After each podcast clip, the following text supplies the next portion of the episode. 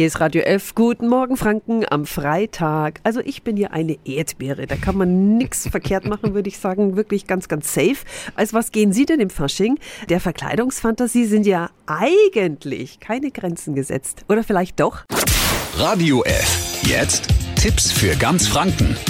Hier ist unser Wiki Peter. Auch wenn man mal an Fasching eskalieren darf, es gibt Grenzen bei der Wahl der Kostüme. Wer es zu sehr übertreibt, riskiert Bußgelder bis 10.000 Euro oder sogar Gefängnis.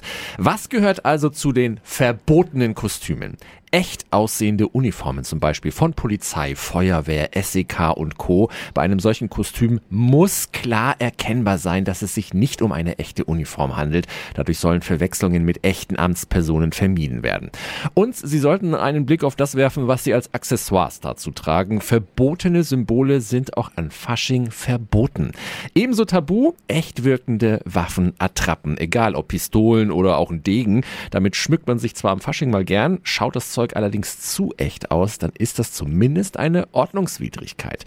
Ja, und dann kommen wir in den Bereich der sensiblen Kostüme. Wer sich im Fasching nicht schief anschauen bzw. anreden lassen möchte, der sollte schon auf schwarze, gelbe oder rote Komplettbemalung des Gesichts verzichten.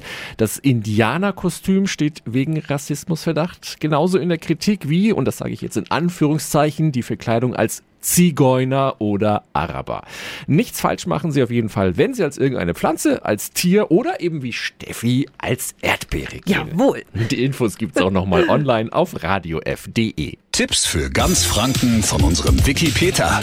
Täglich neu im Guten Morgen Franken um 10 nach 9. Radio F.